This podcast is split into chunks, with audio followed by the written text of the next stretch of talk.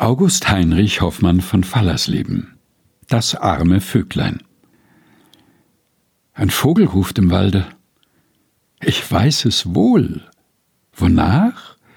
Er will ein Häuschen haben, ein grünes laubig Dach. Er rufet alle Tage und flattert hin und her, und in dem ganzen Walde hört keiner sein Begehr.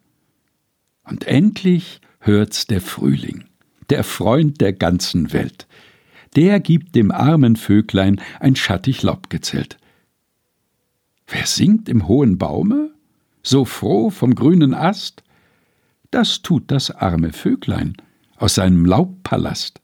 Es singet Dank dem Frühling für das, was er beschied, und singt, solang er weilet, ihm jeden Tag ein Lied.